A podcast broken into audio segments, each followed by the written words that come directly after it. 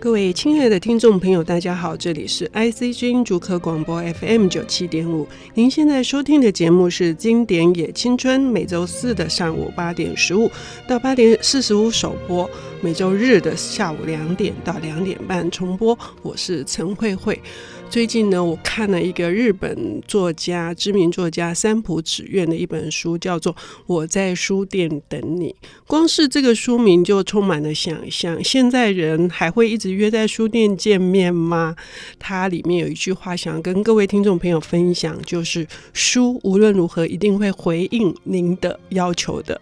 那么是真的吗？我们今天呢，请到的领读人是有探长之称的黄罗。黄罗你好，各位听众大家好。哎，黄罗之前在远流的磨砂专门店担任主编的工作，也写了很多评论啊。我们一直都是在文章上面算是一种神交，今天终于见面了。对呀、啊，我听说要上慧慧姐节目，好高兴，从来没有看过。尤其是黄罗，是因为最近出版了一本新书，电子书是《名侦探的推手》，嗯，这是你在远流长期工作，而且你从事文字的撰稿以及翻译。嗯、呃，之前刚好译了一本叫《破碎的洋娃娃》嘛，嗯，对，然后又做了很多的推理的研究跟工作，出了出版的这本书。所以你今天带来的呃这个经典或者是杰作，也是跟推理侦探有关吗？有啊，当然有关啊，因为只要提到推理，一定要提到神探呐、啊。所以是哪一位知名的神探吗？大家都认识吗？嗯，这位神探应该是蛮有名的吧？他叫布朗神父，嗯、因为。最近英国的 BBC 电视台已经把它拍成新的剧集了，嗯，一口气连拍三季，嗯，可能是想把它当做福尔摩斯重新拍摄的手法，让它重新跟观众或者跟读者见面。目前反应还蛮不错的，嗯。英国专门出产神探哈。感觉对，因为其实最早神探也福尔摩斯也是从英国来的，对对对对、嗯。然后呢，这一位布朗神父是很特殊，他是犯罪文学史上不朽的教室神探哦。那他是怎么诞生的？这个作者是怎么想法？作者是哪一位？呃，作者是一个英国早期的很有名的一个作家，嗯、他本来是在伦敦念艺术科系的一个学生，嗯。然后，但是他很喜欢跑去听听英国文学史，啊，嗯，那听了听了听到后来，他决定我不念艺术了，他就退学。然后他就说他想去当记者，啊，然后他就跑去出版社写稿，然后采访新闻，然后写一些政治啊、宗教啊各方面的评论文章。然后就在这个时期，刚好福尔摩斯的小说出来了，就是当年。柯南道尔在一八八七年的时候写了那个写色的写字的研究，嗯，然后他的小说出来之后，慢慢的带起了短篇推理的阅读风潮，嗯，那那时候的布朗神父这个作者叫 Chesterton 嘛，他那时候是个评论家，嗯，他就在他的文章里面说到这个推理小说，或者那时候应该说侦探故事，因为那是短篇嘛，嗯，他说侦探故事应该可以把它当做一种。文学作品来看，嗯嗯，他是第一个提出这种看法的人，因为当时大部分的人都把这种新出来的短篇故事当成一种打发时间的娱乐，对，消磨。也许若干年之后，这个风潮过了，就不会有人要看这样的东西了，嗯，嗯，就是认为他是难登大雅之堂的东西，嗯。可是当年那个 Chesterton，他很快要看出这样的作品它的未来性，嗯，跟它的发展性，嗯。那他因为这样子，他鼓吹这个小说这种作品的重要性，甚至自己开始。着手写侦探故事，嗯，那他的小说里面就设定了这样一个神探，叫布朗神父。那其实为什么要写布朗神父，也跟当时福尔摩斯红了之后，有一大堆仿作出现。嗯，那这些仿作都是想，哎，看到有人写这样一个侦探，高高瘦瘦的，然后很很有趣、很酷的一个这样一个绅士办案，所以一堆人都模仿。可是模仿的人多半都写。大同小异的侦探，就是很风流倜傥，嗯，然后很不费吹灰之力，就好像是就是神乎其技那种感觉。因为福尔摩斯这个角色，就是他只要跟你见面，嗯，那一刹那马上可以判断说，哦，你刚刚去过什么地方，嗯，你早上吃什么东西，嗯，你甚至是坐什么交通工具来的，他跟神一样，可以做出任何非常精确的推理。嗯，那很多人写这样的东西，可是切特顿他觉得。他不要跟大家一样走同样的路，嗯，他故意就写一个完全不一样的侦探，所以这个布朗神父其实他个子一点都不高，他非常矮，然后他长得也不英挺，他就是其貌其貌不扬，对，其貌不扬，而且他脸是圆的，然后举止又很低调，然后很温吞，看起来一点威胁性都没有，而且一点威信也没有，也没有，也没有，完全没有。然后他又是神父，他出场的时候总是穿着那种呃神父的衣服啊。嗯黑色黑袍，对，嗯、然后他喜欢拿一只黑色雨伞，即使是大热天，他也拿一把黑色雨伞，从来没有打开过。大家都不晓得那把伞到底能不能用。然后他又喜欢拿一个牛皮纸袋，里面厚厚一叠文件，不知道是什么，从来大家都没看过里面装什么东西。他的固定装扮就是这样：一把黑雨伞，一个牛皮纸袋，这样到处出现。然后，但是大家都觉得这个人看起来一点都没有杀伤力的人，却可以在很短的时间之内把凶手找出来，或是把罪犯找出来。嗯，所以这个角色刚好跟福尔摩斯是完全背道而驰。嗯，所以布朗神父之所以可以在推理史上留名，最大的价值跟功能性就是他写出一个跟福尔摩斯完全不同典范的角色。嗯，但是我们可以在下半段细细的来谈那个布朗神父的几个著名的探案，因为等一下黄罗可能会介绍其中的一两，呃，我介绍几个，我们不能讲太多，对对对对，破梗就不好看。但是切尔斯顿他是只有写布朗神父吗？还是他还有什么其他重要的著作？他有另外两部作品都被拍成被戏剧考克拍成电影啊，一个叫做《知道太多的人》，嗯，那当时拍成电影都是黑白片，嗯。然后还有个《奇职怪业俱乐部》，嗯，这个被拍成电影是呃，大概差不多在呃一九九八九九时候，美国导演叫 David Fincher 有拍过一部《致命游戏》吧，英文片名叫《The Game》，嗯，这里面就有类似用到他小说里面用到的 idea。嗯，拍成一个两百分钟的电影，呃，不是一百二十分钟的电影。嗯嗯。不过整个切尔斯顿来说，哈，大家会对呃这个，就是说到现在，BBC 还一直翻拍他的作品，嗯、对电视剧，可以知道他应该是影响，而且是有他的经典地位的存在嘛，哈。对。可是他布朗神父这样子短片的，大概有多少？就是在台湾有翻译出来的嘛？呃。小说上出了五本嘛，其实布朗神木大概总共六十，我印象中是六十五还是六十六？嗯，那台湾的版本是五本都把它包含在里面了，六十六篇或是六十五篇短篇的，对，嗯，然后呃，小志堂曾经在很久以前是由景祥老师翻译的，有五五五本，后来又有后来好像又有新的，有其他的出版，立春还是什么，有另外又又重新重新再版吧。OK，好，那这个六十六或是六十五个短篇故事里面，就是刚刚已经描述了布朗神父的外貌啊，嗯嗯嗯，然后包括他奇怪的举止，嗯，那他是一个怎样性格的人？他为什么能够变成这个呃史上的留名的的的名探？嗯。大部分推理小说里面的神探都是为了伸张正义来办案的。嗯，可是布朗神父他并不是这样子的。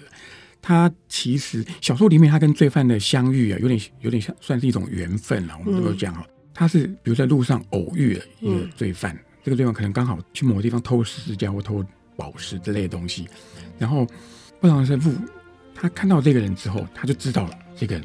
做贼心虚，嗯，从他的行为举止、他的行为模式判断，这个应该做错了什么事情，那他就会去过去跟他攀谈，跟他聊天，不厌其烦的跟他聊天。那即使人家要赶他走，他就一直找到各种理由在他旁边，一直不断跟他说话，东家长西家短聊天，然后聊到这个罪犯愿意承认自己有错了。嗯，所以其实布朗神父真的目的是。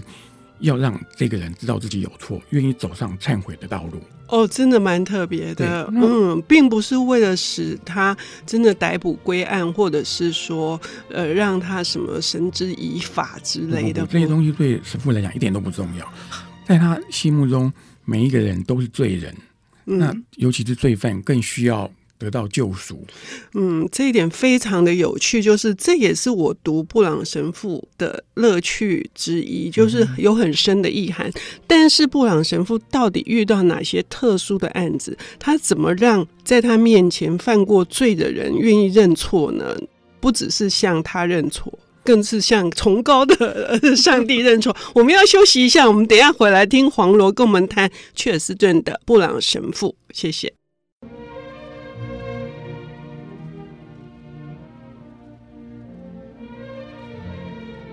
欢迎回到 IC 之音竹科广播 FM 九七点五，现在进行的节目是《经典也青春》，我是陈慧慧。我们上半段节目已邀请到了这个名侦探的推手的作家，也是知名的推理评论人、翻译者黄罗探长来跟我们谈，呃，史上最有名的教室神探布朗神父。刚刚我们已经知道，布朗神父是跟呃这个福尔摩斯的设定截然不同。天差地别的哈一个这样子的角色，可是他可以留名青史，是因为他的重要的目的就是他侦破这个每一个案件，不是为了要让对方能够绳之以法。所以呢，布朗神父的著名的探案，能不能请黄罗来跟我们介绍其中哪些影响后世很大的？嗯，呃，其实布朗神父。的作品，呃，确实写布朗神父作品影响了后代蛮多作家的哦。嗯，最有名的两位应该一个就是 Christie，嗯，Christie 写了《白罗侦探》，大家都应该知道嘛。嗯，白罗也是跟福摩斯完全截然不同的典型嘛。嗯，可是如果硬要推的话，其实白罗比较像布朗神父那种。那样的典范的侦探，因为他们都是个矮矮的、胖胖的，很不起眼。只不过白罗是属于比较骄傲的外国人，他是比利时人，讲话还有奇怪的腔调。那布朗神父刚好就是他是个谦卑的呃神的仆人。嗯，他们两个差别在这边，可是事实上还蛮像的啊，都是个小蛮好笑的那种丑角。那 Christie 的白罗是从这边来的。然后另外一位是也是很有名的作家，专门写密室推理的，叫 John Dixon Carr。嗯，John Dixon Carr 很多作品其实是把 Chesterton 布朗神父的短篇改写成长篇。嗯嗯，那其实如果大家看很多 Carr 的小说的话，就会发现这里面有很多改写的轨迹是还蛮明显的。嗯、那我今天就举两个例子啊。嗯，布朗神父里面有两个例子，一个叫隐形人啊。嗯，隐形人故事是在讲说有一栋公寓，它有门房。就是门口是有门房在那边看守的，然后他公寓里面发生了命案，嗯，然后但是大家都觉得，哎、欸，嗯嗯，那个死者死在里面，可是没有人进去过啊，嗯，他绝对不是自杀，警方判断他绝对不是自杀，然后门房也坚称说绝对没有人进来过，我可以保证，绝对没有陌生人进来。然后布朗神父是阴错阳差介入这个案子，然后他后来就看了一下，问了一些人，就说我知道啦，我知道凶手是谁。大家简直不敢相信，怎么可能呢？说，因为每一个人都有呃一种很自然的盲点，会把一个想当然了的事物当做不存在。嗯，那所以布朗神父后来，我那天我都不想解答了。可是布朗神父后来接，我以为你要爆梗，不，我绝对不会。身为资深推理迷，我绝对不能这样做。对，所以布朗神父后来说出来解答之后，大家一定就说：“哦，对哦，我怎么没有想到呢？”因为真相就这么简单。嗯，其实。侦探小说里面有一个不成文的规定啊，越复杂的案件，其实真相越简单。嗯，因为因为太简单了，所以包括推理作家或是凶手，他要把它弄得这么复杂，其实就不希望大家有一点是障眼法的。对对对，你不希望你一眼就看出嗯答案是什么。嗯而且通常是，呃，他还会埋设很多的伏笔，说为了要确保没有人破坏那个呃杀人命案的现呃现场，所以有其中有一个人还特地关照了在那个楼层扫地的人，以及在楼下的管理员还关照了在对面卖小吃的，跟说看到可疑的人物要来通报，对不对？对，所以有时候就有点像是共犯的角色了，嗯，有意无意间。刚好在这案件里面扮演一个角色了。嗯，可是布朗神父太厉害，就是说我们忽略的，我们忽略的那个事实，嗯、明摆在眼前的事实，可是他却可以马上就洞穿。是。因为他是神的仆人，好，这是一个很好这个的呃手法。有一点就是，我们经常就是会被我们习惯的呃思考的模式制约。对，这就是推理小说有趣的，就挑战我们推理我们思考的死角，对不对？对。好，那所所以另外一篇是哪一篇？另外一篇呢，叫做《断剑之谜》啊，它里面就是讲了一个，就是姑且说讲了一个将军的故事。嗯。然后这个将军做了一些事情，最后就是被我我想这个谁是凶手，在这故事里面并不重要。嗯，但他提出一个概念啊，就是说，如果你要藏一根树枝，最好的方法是什么？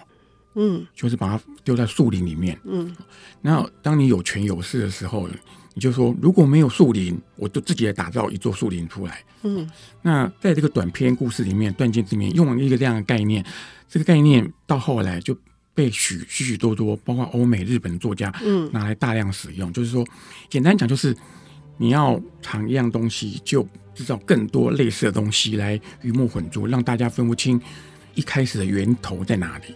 嗯，这个也是一个很新的手法跟概念，嗯、就是在犯罪事件里面，嗯、因此而被后世的呃写作者就是以致敬的手法写了很多类似的题材。对，其实呃，我们在那边就不讲太多书名啊，告诉大家说哪些书用了这样的梗了。嗯，只是比较厉害的作者，他们有办法，即使你知道他玩这个梗，他还是有办法把它变形到你认不出来。嗯，还是会被骗，就是还是会被骗啊！我就被骗很多次啊，嗯、我被 Christie 骗很多次啊。所以就是，尤其是这个被称为磨砂天后的 Christie，他的养分也都来自于切尔斯顿的这个波尔神父探案。我想不可否认的是哦，像 Christie 和迪森卡他们这些作者，他们所收取的养分多半都是来自于福尔摩斯那个年代的短篇作品。那那时候能够跟福尔摩斯探案留名青史的短篇作品里面，大概也只有《布朗神父探案》跟另外一个叫做《思考机器探案》这几个作家而已了。其他很多所谓的仿作，或是跟福尔摩斯探同时间出版的作品，应该现在大家都看不到了。嗯，我特别喜欢布朗神父是刚刚呃节目前半段黄罗提到的文学性这一点。嗯哼，呃，文学性，而且还有哲学性，它有很多关于人为何会犯罪，然后人应该在什么情况之下会得到饶恕的这种辩论吗？辩证的过程。嗯其实我觉得这个部分是是我这个推理迷在阅读过程当中是比较困扰的部分啊，真的吗？对，因为其实这个要讲到作者的本人的背景，因为这个作者切斯顿他本身，呃，我印象中他本来是信另外一个教，但他后来转到天主教去，嗯，那在当时引起很大的风波，因为。在英国，你换一个信念来教，换一个教派，都会引起家庭革命啊，家族长辈抗议什么的。所以他做这件事情是相当勇敢的，以当时的社会氛围来讲。所以他写推理小说，可他有一部分是暗度陈仓，把他对宗教、对政治的看法，在小说里面偷偷用文字表达出来。嗯，那这个部分我必须说，我本身并不是教徒，我读起来是有点吃力，有时候有点似懂非懂。嗯，可是反而对我而言，我觉得他探讨了很多人生的疑问，就是一个人他之所以为什么会犯罪。然后，呃，他犯了罪之后，他自己的内疚就是罪恶感，或者是他为何没有罪恶感？嗯、呃，我觉得那个部分是我很喜欢的人性，就是关于这个，而且是景祥老师把这个部分译的极度的美，因为我很少看到欧美侦探小说可以译的那么的浓烈，而且很美丽。嗯，嗯是，所以谢谢黄罗推荐这个。布朗神父的探案，其实推荐这本也是因为说，它是在推理小说史上第一黄金时期，嗯，里面最具代表的作品之一，嗯嗯。然后说到这一点，就是你的专业在名侦探的推手里面就有把这个欧美，尤其是英国整个欧美的这个推理史做了一个分期，然后提出了一百一十位。推理名作家是，是这个呢，也欢迎各位听众朋友能够去翻阅这本书，让大家更理解推理的迷人世界。嗯，希望大家喜欢。谢谢，谢谢黄罗，谢谢，你，谢谢慧慧。